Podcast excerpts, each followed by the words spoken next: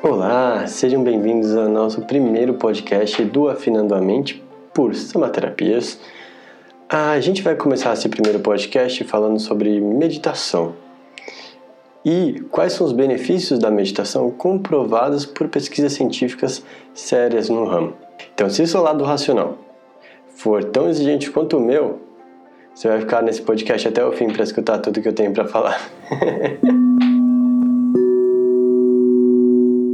Começando aqui, a gente vai primeiro estabelecer algumas regras que foram feitas nessas pesquisas científicas. Não são regras, são é, modelos que eles usaram, porque aqui eu só peguei as pesquisas científicas que foram feitas com um grupo de pesquisa que fizeram, que usaram na verdade o mindfulness, que usaram a terapia transcendental, ou meditação transcendental na verdade, que são técnicas que puxam mais para o nosso mundo do dia a dia que a gente consegue fazer. Tá? Porque tem muitas pesquisas feitas com monges tibetanos, com yogis que estão há anos meditando em cavernas, pessoas que têm mais de 20 mil horas de meditação. Assim, os resultados são interessantíssimos, é muito legal ver, e a gente pode até falar disso mais para frente. Mas o que eu quero trazer aqui para esse podcast é exatamente se você assim como eu, que pô, trabalha 9 a 6, ou trabalha bastante, pega trânsito todo dia, não agora na quarentena, mas não tem muito tempo para ficar meditando. É, que vai conseguir gastar suas meia hora por dia para fazer uma meditação, ou às vezes 5 minutos, 10 minutos. Mas se a gente conseguir fazer quase todo dia, preferencialmente todo dia, né? Os, aqui as pesquisas são baseadas em, em meditadores que fizeram um programa de meditação, por exemplo, Mindfulness, foi oito semanas desse programa, meditando todo dia. É, isso é palpável para a gente, a gente consegue fazer. E é legal ver os resultados dessa, dessas pessoas que passaram por esses programas antes e depois, né? Então, isso eu quero trazer para cá.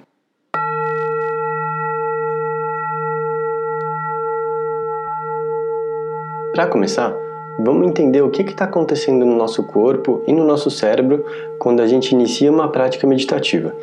Então, o nosso cérebro ele vai entrar em descanso, ou seja, as ondas cerebrais vão estar tá em alfa, que é aquele momento onde a gente está ou meditando literalmente, ou quando a gente está descansando no sofá, deitado na cama. Porém, ele vai estar tá muito mais ativo, ou seja, muitas conexões neurais, ou seja, impulsos eletromagnéticos que acontecem dentro do nosso cérebro, nos neurônios, na verdade, vão estar muito mais ativos. E a gente vai entender que zonas depois. A gente também vai ter o córtex pré-frontal, que é essa área do cérebro com grande parte dessa atividade que a gente falou agora.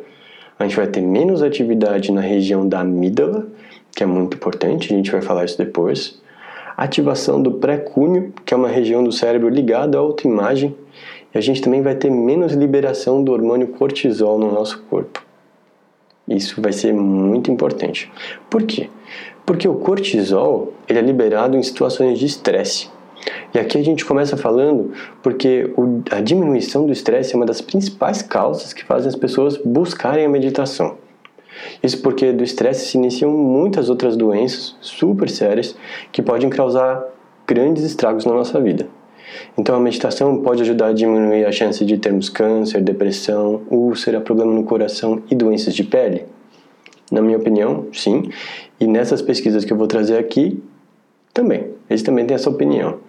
Porque todas as doenças que eu mencionei têm como sua principal causa o estresse. Essa liberação de cortisol no corpo com exceção de, do câncer, né, que tem muitas outras causas que também são super importantes, como o cigarro para o câncer de pulmão, até o sol para o câncer de pele, enfim. E como isso funciona? A doença, ela está na nossa cabeça, então eu diria que não, não estão. E sim, porque de lá vem muita desses problemas que a gente tem hoje em dia.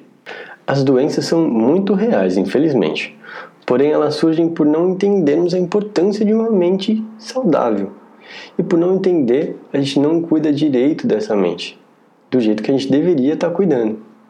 Então, num estudo publicado no JAMA, Internal Medicine, que é o Jornal de Associação de Médicos dos Estados Unidos, esse estudo foi publicado em 2014. Eles avaliaram 18.753 citações em outras, em outras publicações e fizeram 46, 47 testes com 3.515 participantes. E eles constataram a diminuição de indicativo de depressão, ansiedade e dor crônica. Olha que interessante tudo isso. Eles falaram também que seria super interessante os médicos que estiverem tratando essas coisas, né, essa depressão, ansiedade, dor crônica, eles recomendam a meditação. Recomendam que o médico recomende a meditação como um método complementar de curar essas doenças. Por que complementar e não como um único método? Porque eles falam aqui que ainda tem muito pouco estudo sobre isso. Pensa que a meditação ela começou a ser aceita no mundo científico, de acordo com o livro Medicina e Ciência.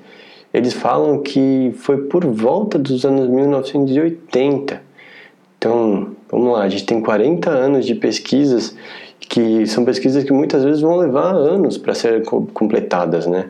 Ou seja, vai ter que entrar alguma pessoa nessa faculdade de, uh, vamos supor, educação física, neurociência, de bioquímica, biomedicina, o que seja, interessada em fazer pesquisa sobre meditação, interessada nos efeitos da meditação, para que ela comece uma pesquisa sobre meditação, essa pesquisa seja publicada e essa pesquisa seja aceita ou seja, é, nesse livro que eu li, eles falaram que em 1980 começou a ser aceita a meditação.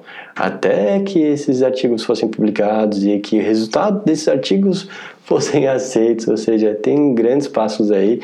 A gente ainda tem muito para descobrir sobre os efeitos da meditação, apesar de que é, descobrir cientificamente, né? Porque os budistas, os yogis já vêm falando há muito tempo sobre os benefícios da meditação, mas que comprovado cientificamente por pesquisas que são muito abrangentes, que que abrangentes no sentido de que abrangem muitos participantes e que são feitas por muito tempo para entender qual é o benefício da meditação ao daqui a muitos anos, porque a gente está vendo o benefício da meditação logo depois das práticas, né? Algumas pesquisas até depois de três meses, às vezes depois de um ano.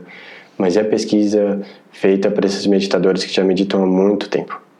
Né? Como a gente falou aqui, eu também não quero pegar esses meditadores como monges, como yogis, que têm 20 mil, 50 mil horas de meditação, mas pessoas mais reais como a gente. Uma das importantes é, alterações que a gente tem no nosso corpo, que a gente vai falar também, é que a meditação diminui a amígdala, né, como eu mencionei antes. E ela é conhecida pelos neurocientistas como regente de processos de ansiedade. E o que, que essa pesquisa ela vai falar? É, que quando a amígdala, por ser esse regente desses processos de ansiedade, na verdade eu vou explicar primeiro como a amígdala funciona. Ela está sempre atenta a tudo que está ao nosso redor, à nossa volta. Ela vai detectar então possíveis riscos, ameaças que podem acontecer com a gente. E mesmo que esses riscos não sejam reais, tá? Isso é bem importante. Então, caso a amígdala detecte algo, ela vai iniciar uma sensação de medo e te prepara para uma eventual luta ou fuga. Ou seja, se a gente pensar a gente na época da caverna, os seres humanos lá atrás, a gente precisava disso, porque se a gente fosse atacado por um animal muito perigoso ou por alguma situação que exigisse alguma luta ou fuga, isso era muito importante. E o que a amígdala vai fazer no nosso cérebro? Ela vai instaurar esse, esse, essa emoção, essa angústia, para que ela domine as nossas ações, para a gente ter uma reação rápida. Porque se a gente usar muita razão, a gente vai ficar, pô, será que eu corro? Será que eu fico? Será que eu tomo uma ação? Será que eu não tomo? E se eu tomar essa ação, será que ela é melhor? Se aquela outra ação, como é que vai ser? Na época das cavernas, se a gente tivesse esse 5 segundos de pensamento, a gente podia morrer. Então, a amígdala era muito importante. Mas trazendo para os dias de hoje, ela ainda é, tá? Não estou falando que a amígdala não seja, mas ela pode fazer com que a gente não tome algumas ações ou que a gente tome ações baseadas somente em emoção. E que pode vir essa carga emocional que a gente tem de traumas que a gente carrega com a gente, a gente vai tomar essas ações com muita emoção e sem pensar se essa ação está sendo certa ou não. Então, quanto mais a amígdala age, eu não queria falar pior é, mas sim, porque se a gente agir só com emoção e sem razão, não é legal. Mas a gente também não pode agir só com razão e sem emoção. A gente precisa desse equilíbrio. Tá. E é interessante que uma pesquisa que fizeram na Universidade de Stanford, na verdade o Dr. Vinod Menon fez essa pesquisa, ele descobriu que tem pessoas que têm uma amígdala muito maior do que é comum para os seres humanos. E ele começou a investigar todas essas pessoas com a amígdala muito maior e ele viu que tinha um fator em comum entre elas. Na verdade, dois que é muito importante a gente mencionar aqui. Um, todas as pessoas que tinham uma amígdala muito maior sofriam de transtorno de ansiedade. Olha só. Ou seja, a amígdala é sim esse grande mestre por trás da ansiedade que às vezes toma o nosso corpo. E uma outra coisa interessante é que todas essas pessoas com amígdalas maiores do que o comum sofreram traumas importantes na infância. Ou seja, traumas muito grandes na infância fizeram com que essas amígdalas crescessem e quando elas crescer, quando essas crianças cresceram, tornaram-se adultos, adolescentes, jovens, elas começaram a ter muitos transtornos de ansiedade. Tá? Isso de acordo com essa pesquisa. Então, vamos supor, se você está sofrendo de um transtorno de ansiedade, ou se você sente ansiedade, ainda não é um transtorno tão importante para você, mas você sofre disso, ou você sente isso no seu dia a dia, que, que você pode fazer? Meditar. Porque de acordo com as pesquisas aqui, a meditação ela diminui o tamanho da nossa amígdala. Ou seja, diminuindo, a gente vai ter menos chance de ter transtorno de ansiedade.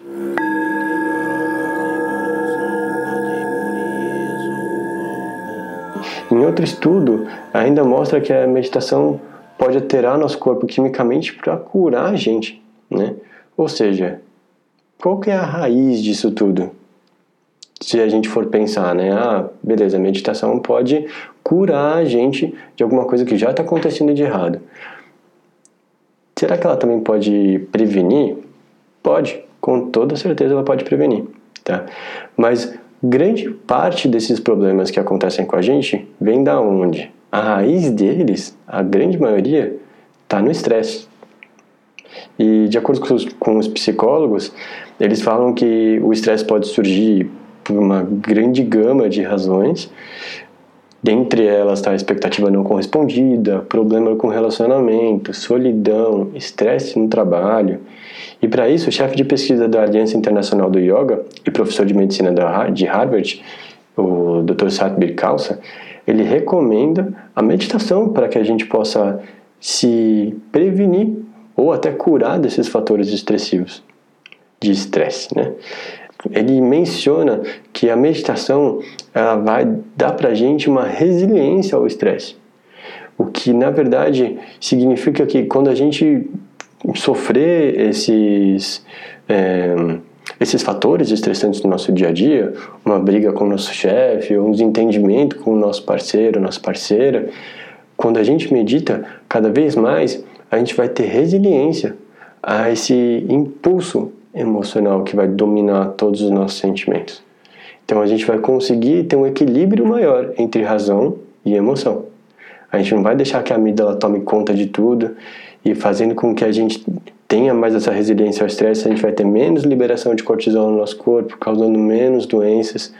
Isso é notado em praticantes de, por exemplo, na meditação transcendental e na meditação mindfulness, nesses programas que são de teoricamente pouco tempo.